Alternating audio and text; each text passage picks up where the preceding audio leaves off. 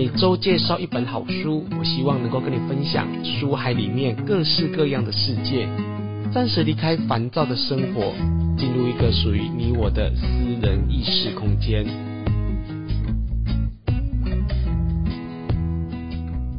你好，我是雨色，你今天看过一本好书了吗？今天这一集节目是农历年前的最后一集的节目。于是在这边呢，先拜个早年，希望你们每一个人呢，在来年都可以平安、快乐、吉祥。虽然都已经是老掉牙的祝福词哦，但是我觉得这三句话都蛮实用的，因为我觉得人生健康、平安、吉祥，我觉得就是最大的福报。今天这一集呢，其实是要回应一位听众朋友的询问，之前我分享的一段节目里面呢，他询问个问题哦，那那个节目呢，我已经放在说明栏的下方了。那那个节目叫做《元神苏醒的特征》，你拥有几项？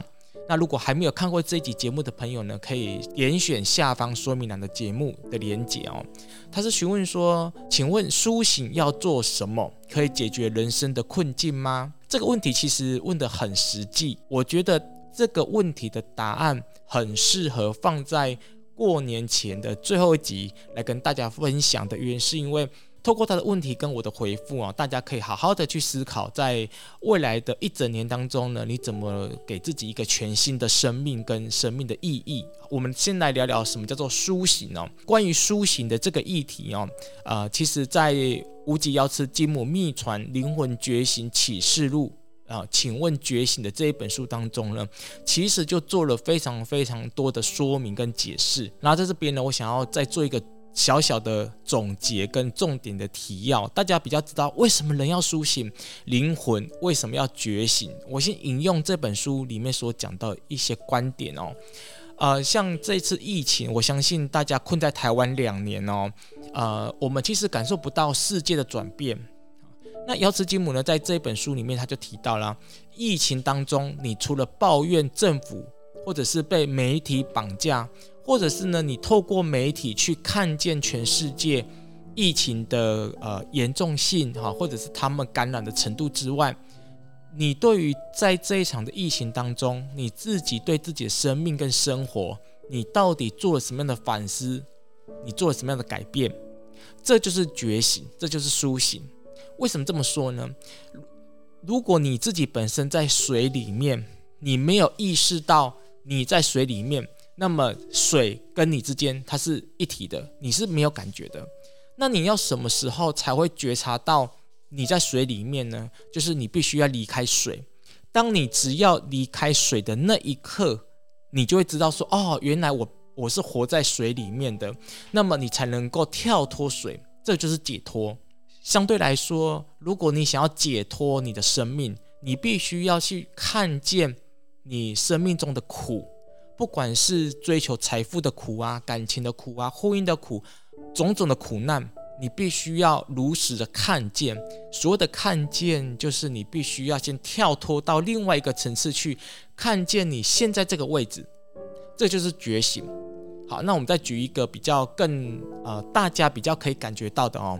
我相信每一位的听众朋友呢，你一定有想要去追求某一项的东西的经验，比如说有人就喜欢看小说啊，好，或者是呃沉溺于手游哈，像小朋友，或者是像有些人就喜欢追求名牌奢侈的东西，它本身没有错，因为追求本身代表是你是被某一种业报所包覆着。所以你只是被这个业报所驱使。那修行的目的是什么？修行的目的呢，就是让你清楚的去觉察到，现在是哪一个业报把你绑住了。如果你没有去看见那个业报，那么你永远永远的不会跳脱，你就被它束缚，就好像是吸毒者一样，你就被它紧紧的包覆着。那么看见那个束缚你的业报，它就是觉醒。那并不是每一个人。因为你走了宗教之后都能够觉醒，不可能嘛？我相信很多的听众朋友都会听到有很多的像是宗教人士啊，或者是所谓的什么公益呃团体什么之类的，他们一些负面的新闻，那么就代表是宗教啊、公益啊、修行这些东西跟觉醒并不能够画上百分之百的等号，因为你做这些行为，如果你没有带着一颗觉知的心，你依然的还是会被你的业报所干扰。像前阵子哦，我看到一则新闻哦，呃呃，梵蒂冈的教宗哦，他就说，因为现在全世界少子化哦，所以呢，他鼓励人们呢，就是不要养动物了，不要养猫跟狗，要要多生小孩。那我听到这句话的时候呢，我就觉得蛮蛮有趣的哦。我觉得蛮有趣的地方就是，嗯，你觉得全世界人会因为你讲这句话而不去养动物，然后养小孩吗？然后再一个就是养小孩有他的业报啊，就是生跟不生，能生跟不能生，这些都有每个人的业报，而不是说你去讲这句话他就能够改变。毕竟人不是机器嘛，人有时候还是呃身不由己。那么我听到这句话的时候，我都觉得嗯，好像好像应该要从每一个人所要去追求的这个业报去处理它。所以修行。本身它是非常非常的，呃，怎么讲？就是它是个非常自我的东西。好，那再回到《请问觉醒》这本书，我刚刚所提到就是关于疫情这件事情。好，那我们再举另外一个故一个例子哦，大家可能又比较清楚一点。我相信在呃疫情刚发生的时候呢，全世界都在封疫苗啊。台湾也是啊，就是啊，到底要不要打疫苗啊？为什么台湾都没有疫苗进来？那或者是被对岸呢阻挠，所以呢，台湾呢就是没有疫苗。然后甚至呢，有人就跳出来说啊，台湾是不是政府很没有力呀？啊，不赶快给我们疫苗啊？难道难道要让我们就是全部都死光光吗？啊，等等之类的。其实讲这句话，其实代表是你还是活在一个意识层里面哦，就是那个是非常物质的，就是除了给我疫苗之外，我无从选择，那是一种一种意识层哦。那所以在《请问觉醒》里面就提到了，如果说你只活在一个意识层当中，你会很痛苦，因为你只有一个选择。但是如果你的意识层是很广泛的，如果你的意识层觉醒，你就不会被某一种的呃话题，或者是被某一种的。意识哦所绑架，好，那如果你的意识在觉醒的情况之下呢，你就去思考，人们除了不打疫苗之外，还有没有其他可能？人们一定要打疫苗吗？那打疫苗对人体的帮助跟伤害又是什么？啊啊，或者是说我在不打疫苗情况之下，我应该做什么样的选择？我可以怎么做？啊，像这本书里面，母娘她就有提醒哦，她说，呃。你要清楚的知道，人要避开病毒对人体的伤害，那有四个东西要特别的去注意跟留意。一个就是你喝进去的水、空气、血液的流动，还有一个就是运动。听起来就是呃很普通，但是它的重点是什么？要是金木的重点就是告诉你说，人的能量啊，人的血液、人的代谢这些要正常的运转之下，你不仅不容易被感染，而且呢，就算你被感染了，也很容易的恢复。但是这不是因为你感染去做这件事情，是你现在就要去做了。那你听完这句话之后呢？不管你现在有没有打疫苗，你不觉得说你要赶快去重视你喝进去的水吗？还是说你觉得说你还是很喜欢喝那些摇摇杯啊，对人体没有帮助的那些饮料啊，甜的饮料之类的？那你很重视造血功能吗？你有补充一些造血的这些呃矿物质啊、营养素？那你很重视？呃，空气品质吗？还是你还是很喜欢抽烟？大家都知道嘛，当你被感染的时候，最容易伤害到就是你的肺部嘛。那既然被感染很容易伤你的肺部，那么你为什么还没有感染之前，你就要先伤害你的肺呢？那么当你被感染的时候，复发复原的程度会比较好吗？就算你知道了，但是你要做。那又是另外一个业报了，也就是我知道他对我很健康，比如说大家都知道吃什么对人体比较好，但是你要贯彻到你的生命当中，那是要觉醒的，也就是我知道了，但是我要去做，这是觉醒，因为觉醒本身它会带动你很大的力气去做那件事情，好。另外一个呢，就是像感情好了哦，大大家都有看过很多的故事，比如说一个女生她被男朋友打呃家暴，你身为旁观者来说呢，就觉得说啊，这个女生怎么那么笨啊？你都已经被家暴了，被你的老公、被你的另外一半打得那么严重了，为什么你不脱离他了吗？答案就是因为他还没有觉醒，因为他会那个业报会绑住他，会让他觉得说，好像我生命只有他，我不行。那那个夜暴是什么？就是情节嘛。或许被家暴的这个对象，他小时候有一个呃恋母情节，或者是恋父情节，或者是他没有安全感，而对方给他某一种的，不管在物质上、精神上的某一种的安全感。所以，就算他被肉体的虐待、精神的虐待，但是那个情节大于他被虐待的这一个力量，所以他就会选择在他的旁边。那要解决他的方法是什么？就是觉醒，也就是在这一本书《无极药师金母秘传灵魂觉醒启示录》里面讲了很多的觉醒的方法。当你真正的觉醒之后，第一个你会很清楚的看见你现在所处的位置，到底困住你的苦到底是什么。你不会一一直去求神问卜，去问那些通灵人，到处去找答案说，说啊，为什么我那么苦啊？我到底在追求什么？然后为什么婚姻啊、事业啊等等的都很不幸福？因为你没有觉醒。